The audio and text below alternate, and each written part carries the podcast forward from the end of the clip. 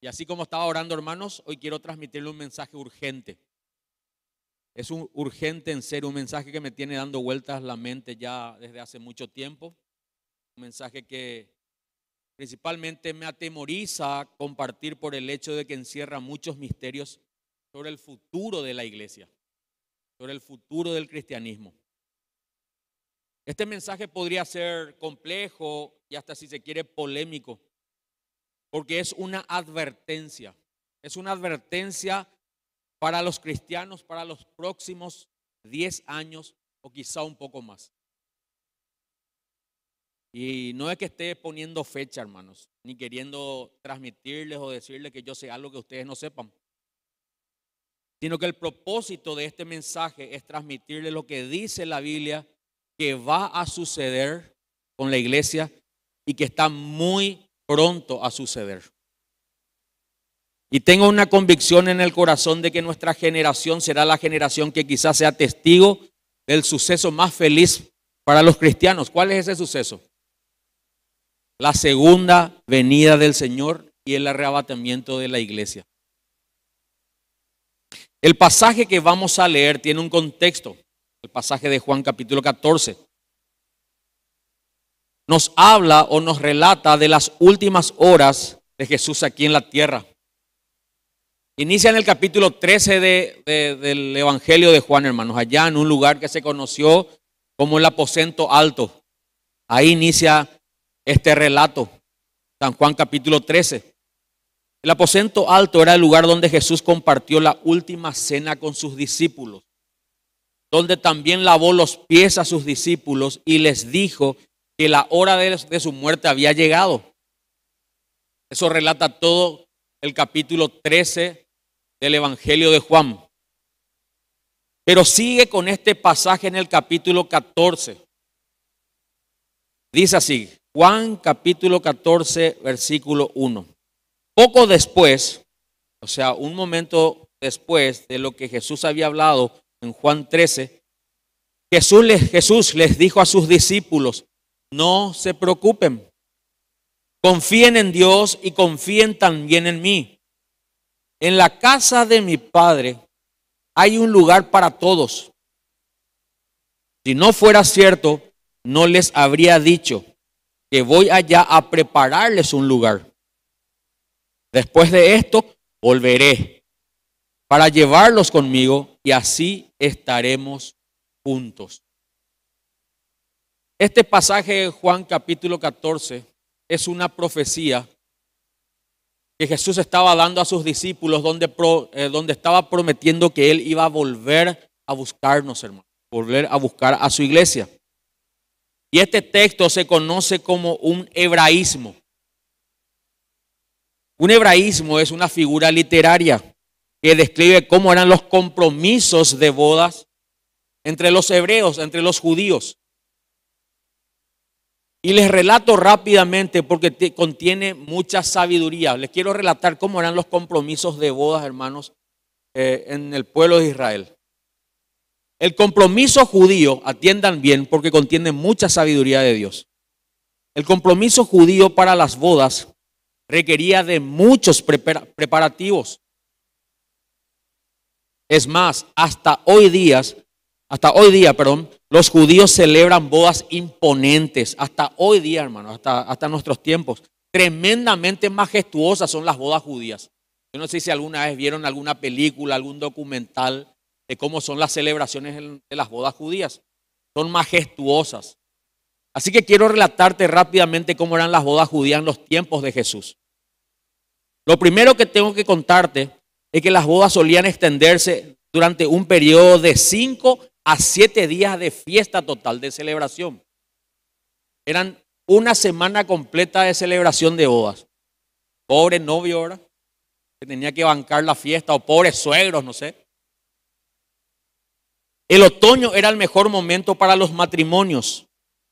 La cosecha se había hecho, quiere decir que había plata. Las mentes estaban libres y los corazones estaban en reposo. Era una época en que las noches eran frescas y deliciosas y eran agradables para sentarse por la noche y poner en práctica el romanticismo de la pareja. Por lo general, todo el pueblo estaba invitada o invitado a la fiesta. Al comienzo de la fiesta de, de bodas, en la noche, el novio iba acompañado de sus mejores amigos e iba a buscar a su novia a la casa de su padre. Él vestiría particularmente una ropa espléndida e incluso a veces una corona. Se formaba una gran procesión bajo la dirección de uno de los amigos que llevaba un shofar, que era como una especie de cuerno que servía de trompeta, y que actuaba como el maestro de ceremonias y se mantenía a su lado durante toda la celebración y el regocijo. La novia era llevada en andas durante la procesión. Ella también iba muy bien vestida. Y en el camino la gente cantaba canciones dedicadas a ella, que eran tradicionalmente conocidas y en gran parte extraídas del libro de Cantar de los Cantares. Estas canciones decían aparentemente así, Cantares capítulo 3 versículo 6. Las jóvenes de Jerusalén. ¿Quién es ese que viene majestuosamente desde el desierto como una nube de humo? ¿Quién es el que viene perfumado con mirra e incienso y todo tipo de especias? Cuando la procesión llegaba a la casa del novio, sus padres otorgaban una bendición tradicional elaborada a partir de las escrituras y de otras fuentes judías. Después se hacían oraciones la noche se pasaba en juegos y bailes y el novio tomaba parte de todas las festividades. Pero la novia se retiraba con sus damas de honor y amigas a otra habitación asignada para ella. La novia, toda vestida de blanco, estaba rodeada de sus damas de honor. Por lo general eran diez. Se sentaba bajo, se sentaba bajo un dosel mientras que canciones y las bendiciones tradicionales eran cantadas y recitadas. Durante ese tiempo, en la noche, el novio llegaba y mientras las palabras rituales exactas que no son del todo seguras, se cree que comenzaba un diálogo entre la novia y el novio registrado también en el libro de Cantar de los Cantares. La novia decía esto, Cantares capítulo 1, versículo 2. Esto decía la novia, dice ah, la tradición judía. Bésame una y otra vez, porque tu amor es más dulce que el vino. Qué fragante es tu perfume. Tu nombre es como la fragancia que se esparce. Con razón todas las jóvenes te aman. Llévame contigo. Ven, corramos, el rey me ha traído a su alcoba. Por lo menos lo que podemos ver aquí que la novia no era tóxica, ¿verdad, hermano? Con razón todas las jóvenes te aman. Y en respuesta el novio le citaba el pasaje que está en Cantares capítulo 2, versículo 13. Cantares capítulo 2, versículo 13. Esto respondía el novio. En las higueras hay higos y las flores de las viñas esparcen suave aroma. Acompáñame, amada mía. Ven conmigo, bella mujer, palomita amada. No te escondas en las rocas. Muéstrame tu rostro. Déjame oír tu voz. Tu voz es dulce. Tu rostro es bello. Eso respondía el novio, hermano. Así se, así se celebraba y se oficializaba el compromiso. Qué chuli, ¿verdad? Esto es para que veamos cómo Dios también está interesado en el romanticismo, hermano. Fíjense cuánto romanticismo contiene el libro de Cantar de los Cantares. Así que no hay pretexto para que nosotros no practiquemos el romanticismo. Dios está muy interesado también en el romanticismo. No es cursi, ¿eh? La Biblia dice que toda la escritura fue inspirada por Dios. Y el libro de Cantares de los Cantares también. Ahora, hay muchos principios, los cuales no me quiero detener por razón del tiempo, pero voy a citar a grandes rasgos algunos. Hermanos, un compromiso de noviazgo delante de Dios ya se toma como un matrimonio. Voy a repetir esto. Un compromiso de noviazgo cuando hay una propuesta, una petición de noviazgo delante de Dios se toma como un matrimonio, como un compromiso similar, semejante, igual al matrimonio. Por eso que el noviazgo cristiano, la palabra noviazgo en realidad en la Biblia no existe, sí existe la palabra compromiso, donde hay novio y hay novia. Es un compromiso que ya tiene fecha marcada, es un principio, ¿sí? O por lo menos ya hay, un, ya hay una fecha o una relación establecida. Uno tiene que ya tener un compromiso asumido. Entonces uno tiene que pensar mucho cuando es cristiano y desea ponerse de novio o deseas ponerse de novia. Porque delante de Dios es un compromiso. Y vamos a separar esto. No es delante de la iglesia.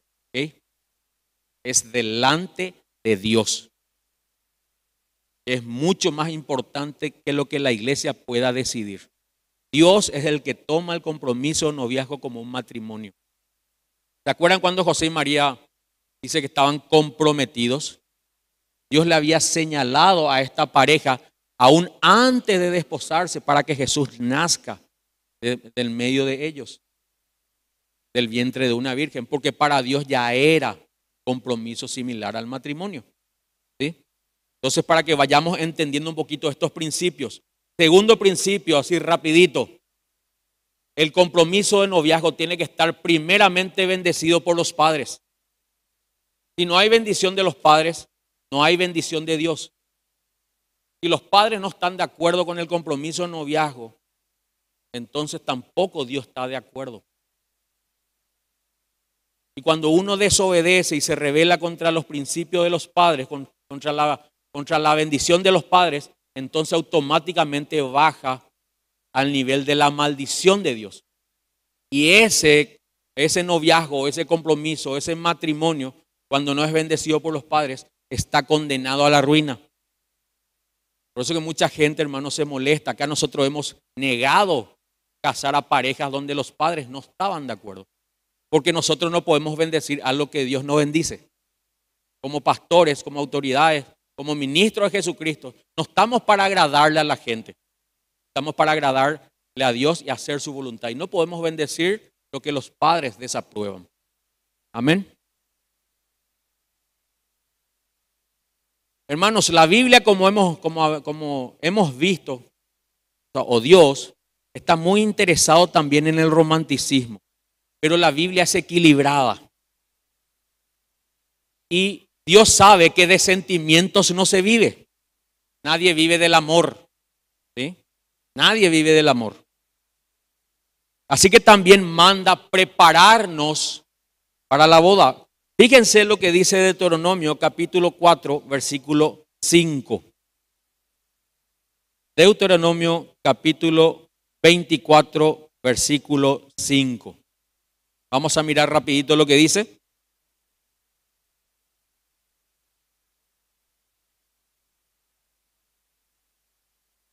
Dice, a un hombre recién casado no se le debe reclutar para el ejército ni se le debe asignar alguna otra responsabilidad oficial.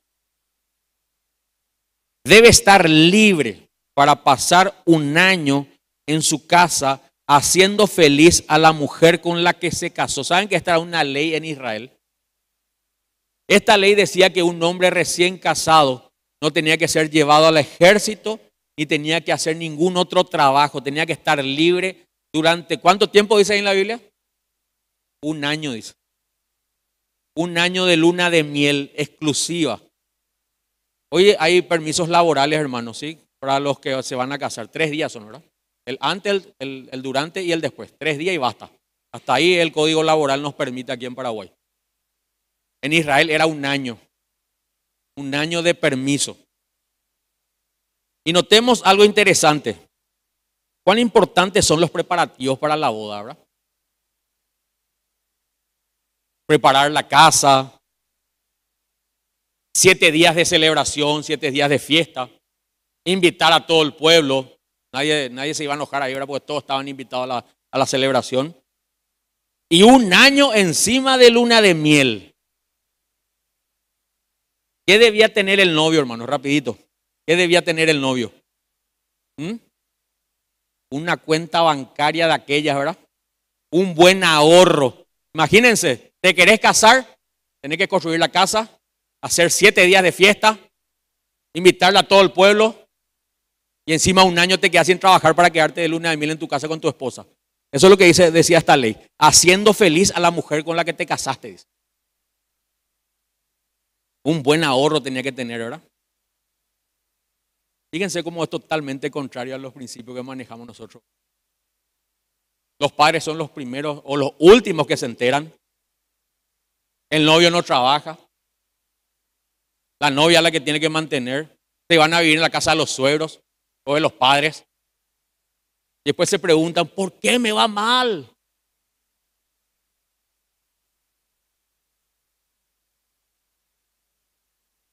Estos son principios, hermanos, que nos indican la importancia de prepararse, no solamente espiritualmente, sino también física y materialmente para contraer un compromiso. Si querés la bendición de Dios. Ahora, aunque todo esto es importante, en Efesios capítulo 5, quiero leerles rapidito, Efesios capítulo 5, versículo 32, nos muestra algo interesante, hermano. Que Dios estableció o instituyó el matrimonio para que nosotros representemos, nosotros como cristianos, como iglesia, representemos la unión mística de la iglesia con Jesucristo. Ese es el propósito y el motivo. Dice así Efesios 5:32. Eso es un gran misterio, dice, hablando del matrimonio. Pero ilustra la manera en que Cristo y la iglesia son uno. Entonces, el propósito del matrimonio es manifestar, hermanos, al mundo lo que, es la, lo que va a ser la unión mística de Cristo con la iglesia. Esta unión mística tiene que ver con la segunda venida de Jesucristo. Y ahí me acompañan a Mateo capítulo 25. Mateo capítulo 25. Ya tenemos el contexto judío de lo que representaba el compromiso y la boda, la unión matrimonial. Y en Mateo capítulo 25, versículo 1, se cuenta una parábola. El Señor Jesús relata una parábola. Y es la parábola que, donde quiero detenerme para que podamos nosotros analizar como iglesia qué es lo que el Señor quiere hablarnos en esta noche. Mateo capítulo 25, versículo 1 dice así. Entonces el reino del, del cielo será como diez damas de honor. ¿Se acuerdan de las diez damas de honor? De las bodas judías. Que tomaron sus lámparas y salieron para encontrarse con el novio. Cinco de ellas eran necias y cinco sabias. Las cinco que eran necias no llevaron suficiente aceite de oliva para sus lámparas. Pero las otras cinco fueron, fueron tan sabias que llevaron aceite extra.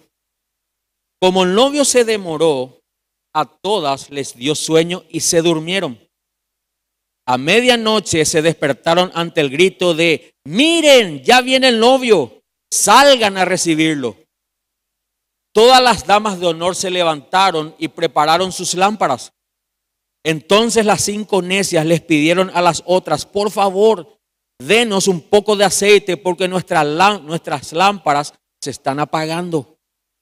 Pero las sabias contestaron, no tenemos suficiente para todas. Vayan a una tienda y compren un poco para ustedes. Versículo 10. Pero durante el lapso en que fueron a comprar aceite, llegó el novio. Entonces las que estaban listas entraron con él a las fiestas de bodas y se cerró la puerta con llave. Más tarde, Cuando regresaron las otras cinco damas de honor, se quedaron afuera y llamaron, Señor, Señor, ábrenos la puerta. Pero él les respondió, créanme, no las conozco. Y finalmente dice el versículo 13, así que ustedes también deben estar alerta, porque no saben el día ni la hora de mi regreso. Hermanos, la segunda venida del Señor Jesucristo está comparado en esta parábola con el compromiso nupcial. Por eso lleva por título este mensaje, prepárate para la boda. Y pienso que Jesús enseñó esta parábola, cuando Él enseñó esta parábola, lo hizo pensando especialmente en vos y en mí. Lo hizo pensando en nosotros, los que conformamos la iglesia del fin, la iglesia de la última hora pensando especialmente en la iglesia que contemplará su regreso. Por eso le dije al principio, hermanos, que este es un mensaje urgente, que va a determinar nuestra eternidad y va a determinar nuestro futuro en 10 años o un poquito más.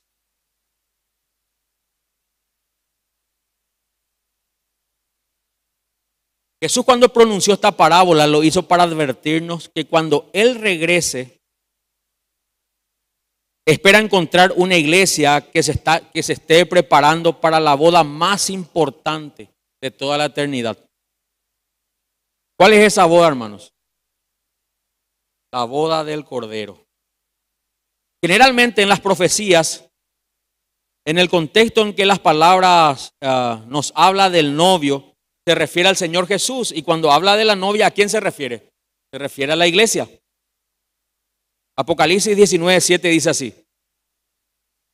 Apocalipsis 19, 7 dice, alegrémonos y llenémonos de gozo y démoslo, démosle honor a Él, porque el tiempo ha llegado para la boda del Cordero y su novia se ha preparado. Eso dice Apocalipsis capítulo 19, versículo 7 con relación a las bodas del Cordero es la boda que se va a celebrar en el cielo. Y quizás para muchos esta es la primera vez que están oyendo un mensaje donde se advierte a la iglesia que Jesús va a venir a buscarnos, va a venir por segunda vez y su venida está muy cerca, hermano. Y esto no estoy diciendo como un cliché. Jesús viene pronto, no, no, no. Estoy diciendo que en los próximos 10 años van a ser claves por todo lo que está ocurriendo en el mundo. Y no estoy poniendo fecha, hermano. Estoy citando nada más por los acontecimientos que están sucediendo a nuestro alrededor que nosotros como cristianos tenemos que aprender a ver.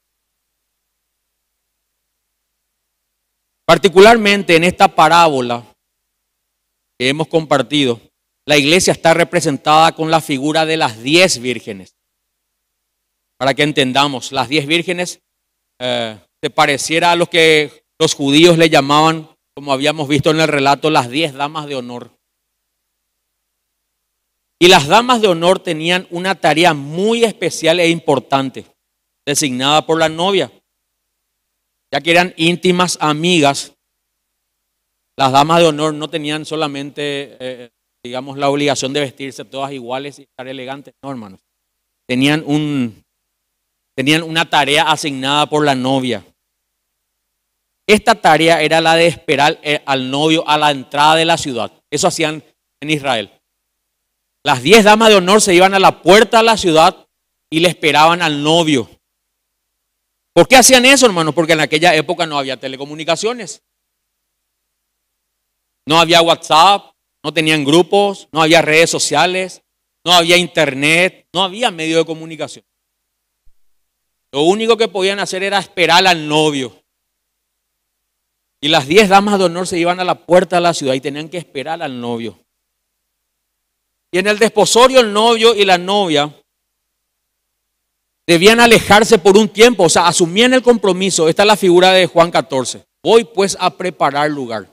Se hacía el compromiso y el novio se alejaba de la novia y se iba literalmente a preparar el lugar para luego llevarla a la novia. Eso era el desposorio. Tenían que alejarse por un tiempo mientras el novio construía la casa y preparaba el lugar para recibir a la novia y tomar como esposa y formar una familia. Cuando la, cuando la boda iba a acontecer, el novio enviaba un mensaje a la aldea donde estaba la novia y decía, este mensaje decía, el novio va a ir a tomar a la novia como esposa y en ese momento es donde las diez damas de honor entraban en juego. Tenían que vestirse de boda, ir hasta la entrada de la ciudad, tomar sus lámparas, no había luz corriente, no había luz eléctrica, y esperar la llegada del novio. Esa era la tarea de las diez damas de honor. Esperar la llegada del novio. Ahora, no sé si el camino era largo entre ciudad y ciudad. No se sabía si por el camino él iba a encontrar obstáculos. No se sabía si por el camino eh, se iba a enfermar el novio o a qué hora iba a llegar. Pero ellas tenían que estar velando. Esa era la tarea que tenían las diez damas de honor. Tenían que estar velando hasta su llegada. Porque una vez que llegaba el novio, lo recibían y tenían que escoltarlo hasta la casa del padre de la novia, donde se celebraría la ceremonia nupcial. Esta es la figura, ¿sí? Esa era la tarea de las diez damas de honor. La tarea de las diez vírgenes. Era una tarea especial, selecta para un momento muy concreto para que se pudiese celebrar la boda. Ahora, esas diez vírgenes representan a la iglesia. Somos vos y yo, la iglesia de este tiempo. Nosotros somos las diez damas de honor, hermano. Aunque de repente uno no comprenda totalmente, ¿verdad? Somos las diez vírgenes. Y Jesús dice que la iglesia del tiempo final, en este relato, dice que va a estar dividida en dos grupos. Así como las vírgenes estaban divididas en dos grupos. Cinco de ellas eran prudentes y cinco insensatas. Cinco eran sabias y cinco eran necias. Es como si Jesús nos estuviese advirtiendo a la iglesia del fin que estamos divididos en dos grupos. El 50% de la iglesia va a ser prudente y está velando. Y el otro 50% es insensato. El 50% es sabio y el otro 50% es necio. Y desde la perspectiva de Dios, la iglesia del fin no va a estar clasificada por grupos denominacionales. Que si somos casa de oración, a ver, Jesús va a venir a buscar a la iglesia juvenil, o si somos pentecostales, bautistas o reformados. Desde la perspectiva de Dios no estamos clasificados así.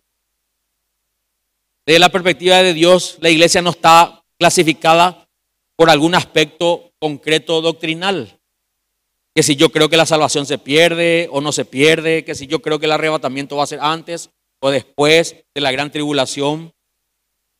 Aunque es bueno manejar y tener bien claro todos esos conceptos teológicos, ¿verdad? Desde la perspectiva de Dios, la iglesia va a estar clasificada en dos grupos, solo dos grupos. Los prudentes y los insensatos. Los sabios y los necios. Y la pregunta urgente es, ¿a qué grupo estás perteneciendo ahora mismo? Esa es la pregunta que tenemos que responder. ¿A qué te estás dedicando? ¿Cuál es tu prioridad? ¿Qué pasaría contigo si Jesús viene ahora mismo? ¿En qué grupo te va a encontrar? Tenés que tener esta respuesta. Porque es Dios el que te está preguntando en qué grupo estás.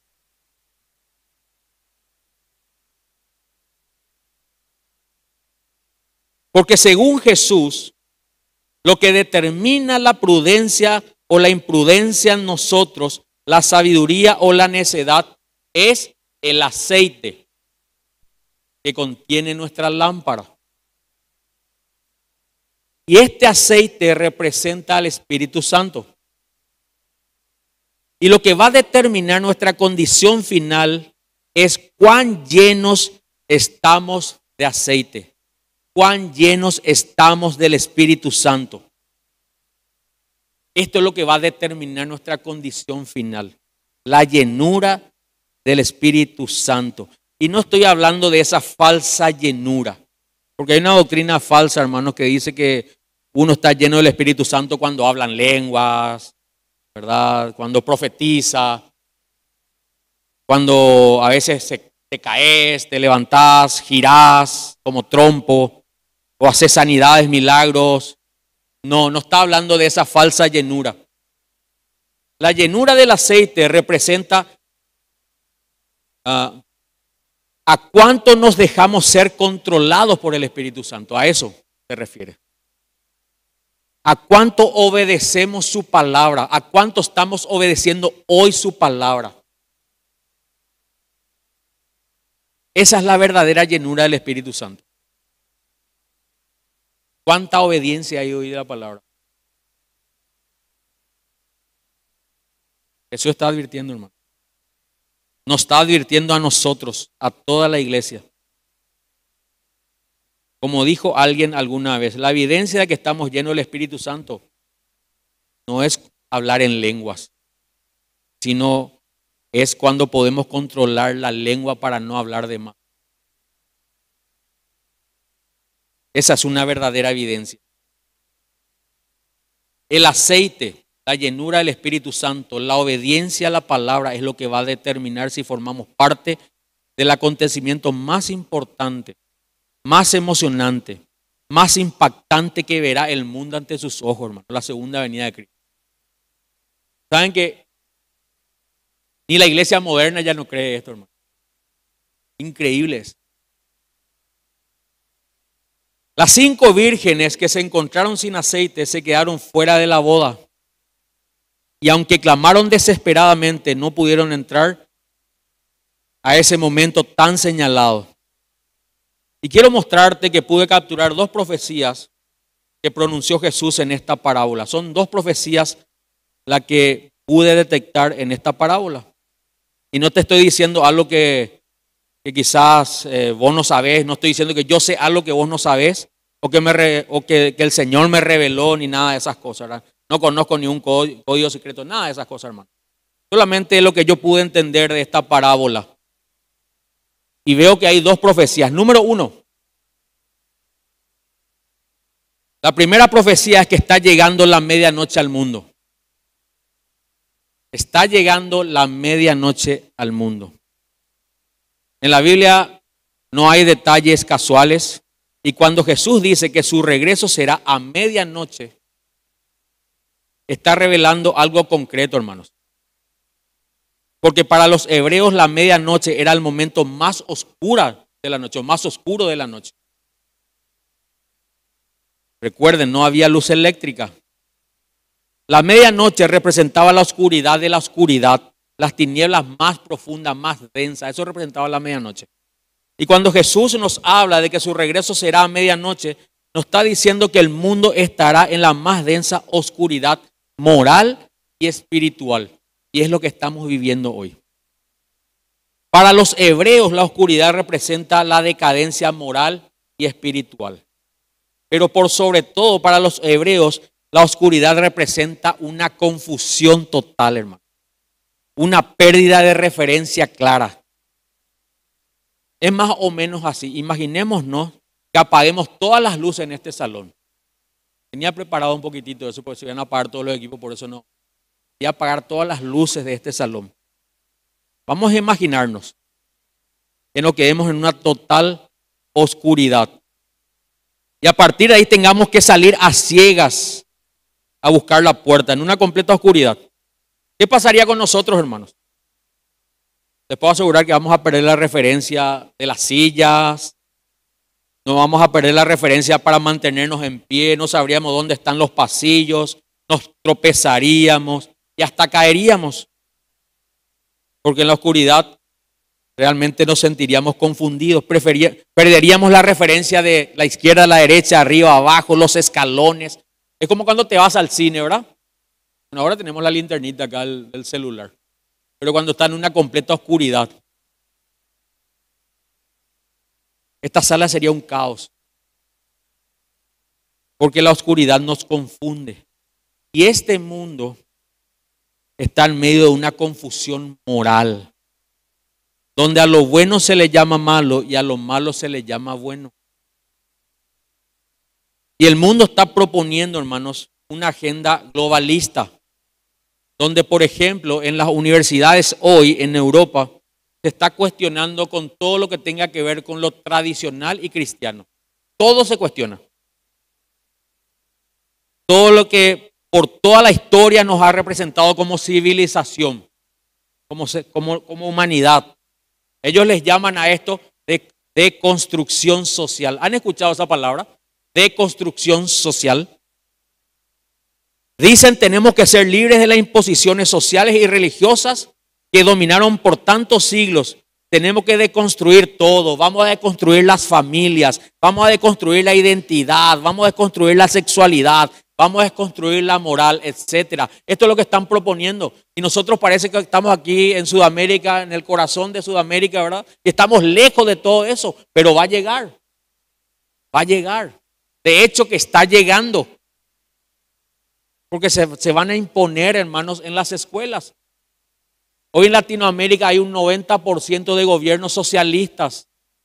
Estamos en una densa oscuridad. Y detrás de toda esa, de, esa corrupción comunista hay una agenda que propone la desconstrucción social. Y de tanto deconstruir los cimientos moral de la civilización, están tirando abajo el edificio de la humanidad. El mundo, hermano, está cayendo. Creyendo que se están haciendo más inteligentes, más intelectuales, más sabios, se están haciendo cada vez más necios. Y creyendo que se están encendiendo una luz a la inteligencia de la nueva generación en realidad están apagando y están sometiéndole a una densa oscuridad. Las generaciones que vienen detrás de nosotros van a sufrir, hermanos, porque van a estar en una total oscuridad. De hecho, que ya están sufriendo.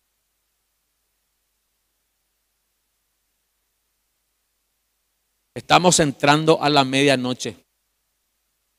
El Señor nos está mostrando eso.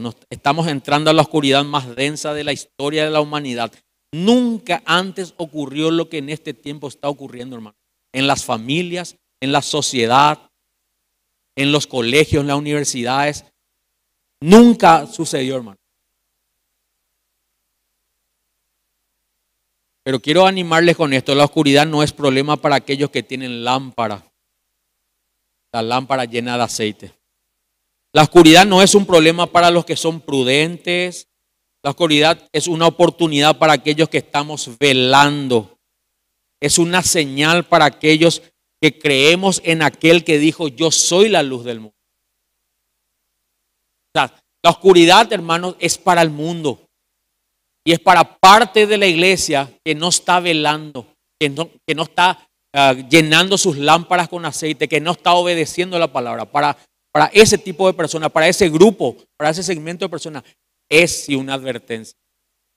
Pero para los que estamos velando, para los que estamos tratando, luchando contra nuestros pecados, santificándonos día a día, es una oportunidad, es una buena noticia, hermano, porque el novio está cerca. Y la segunda profecía que pude extraer de esta parábola es que la iglesia del fin la última generación de cristianos experimentará un adormecimiento total. Como el novio tarda en llegar y la noche se hace muy oscura, la Biblia dice en esta parábola que las diez vírgenes se quedaron dormidas, Fíjense, hermanos, dice que las diez vírgenes se quedaron dormidas. No se quedaron solamente cinco, sino que las diez se quedaron dormidas dormida.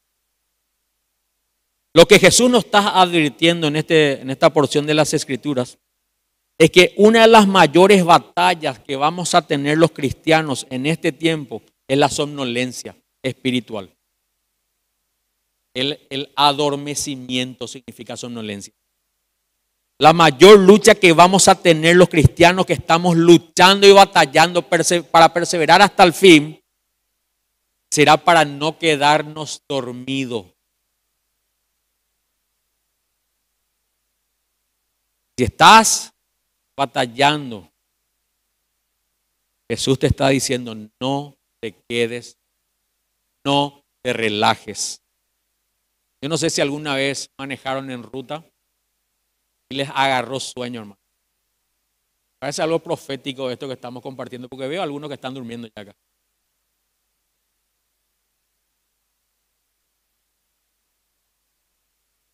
Cuando uno maneja en ruta, principalmente a la madrugada, después de haber trabajado todo el día, por ahí viene solo de vuelta.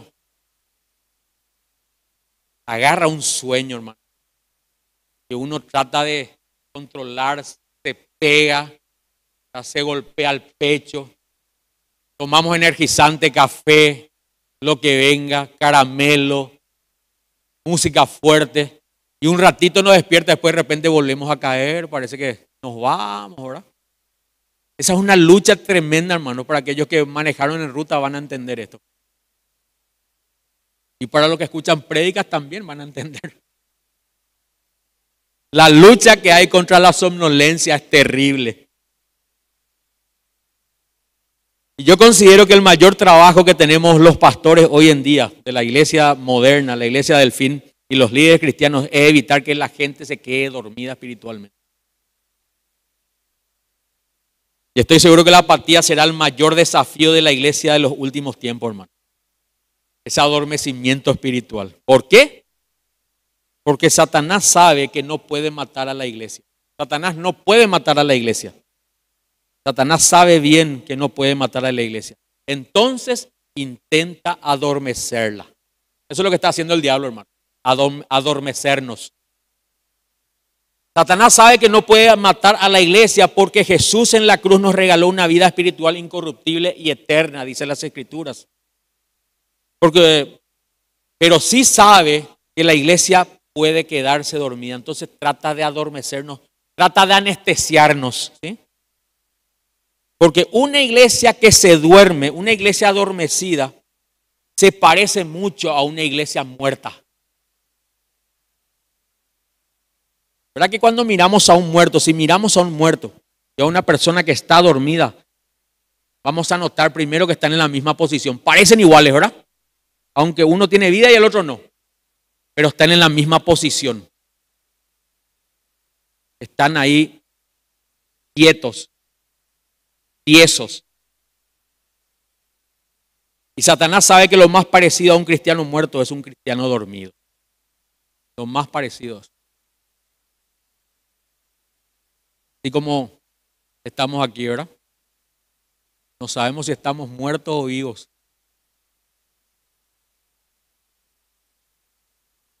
Un cristiano anestesiado. Y esa es su obra, hermano. Ese es el trabajo del diablo en los últimos tiempos, dormir a la iglesia. Y para poder despertarnos y luchar contra ese adormecimiento, debemos reconocer que Satanás nos está anestesiando a todos. Es lo mismo que cuando manejamos en ruta. Volvemos al ejemplo. Uno no está diciendo no me voy a dormir, no me voy a dormir. No, uno está diciendo me estoy quedando dormido y se golpea y trata de hacer algo. A veces nos paramos del vehículo, nos bajamos, estiramos los pies, las piernas, ¿verdad? tratamos de despertarnos y volver a, retomar el viaje. Uno debe reconocer que Satanás nos, nos está anestesiando a todos. Satanás está anestesiando el alma de la iglesia. Yo no sé si alguna vez te pusieron anestesia. Pero recuerdo que una vez sufrí quemadura de primero y segundo, segundo y tercer grado. Me fui al médico, me tenía que hacer una curación. Y recuerdo que el, el, médico me aplicó una anestesia local primero para adormecerme la zona. Y comenzó a hacer una curación donde yo sentía lo que estaba haciendo y le decía, no me duele, me duele, ay, le gritaba, ay, me duele, no me toques. Y comenzó a inyectarme más. Este, más. Pues ya pasó a la general. Y no había caso, el dolor era tan profundo que no me quedaba dormido hasta que le metió seguramente todo lo que podía. Y de repente ya comencé a hablar todo así y después ya no me acuerdo de nada. Me quedé totalmente dormido. Y quiero decirles algo, hermano. Así Satanás anestesia a la iglesia.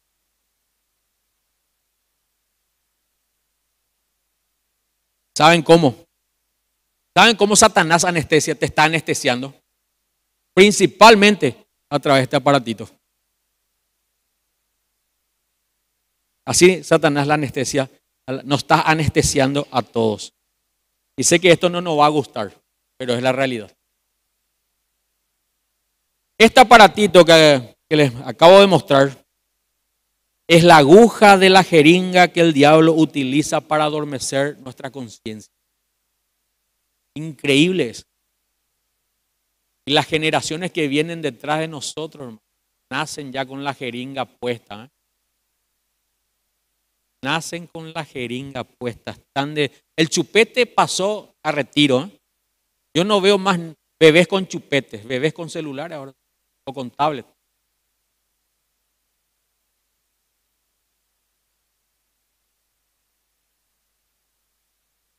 Así está, nos está anestesiando Satanás, hermano. Porque Él nos quiere adormecidos. Y el Señor nos dice, finalmente en Mateo 25, 13. Esta es una advertencia para la iglesia, hermano. Mateo 25, 13.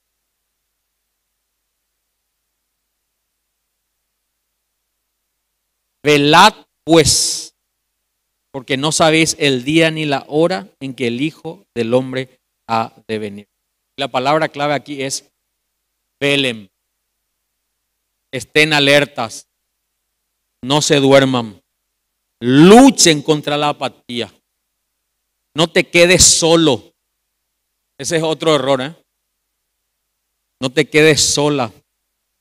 Y no te juntes con gente que está dormida, mucho menos que está muerta. La gente muerta espiritualmente no te puede ayudar. La gente que está dormida tampoco te puede ayudar. Juntate con gente que está velando por su alma. Con cristianos verdaderos que están luchando contra la somnolencia.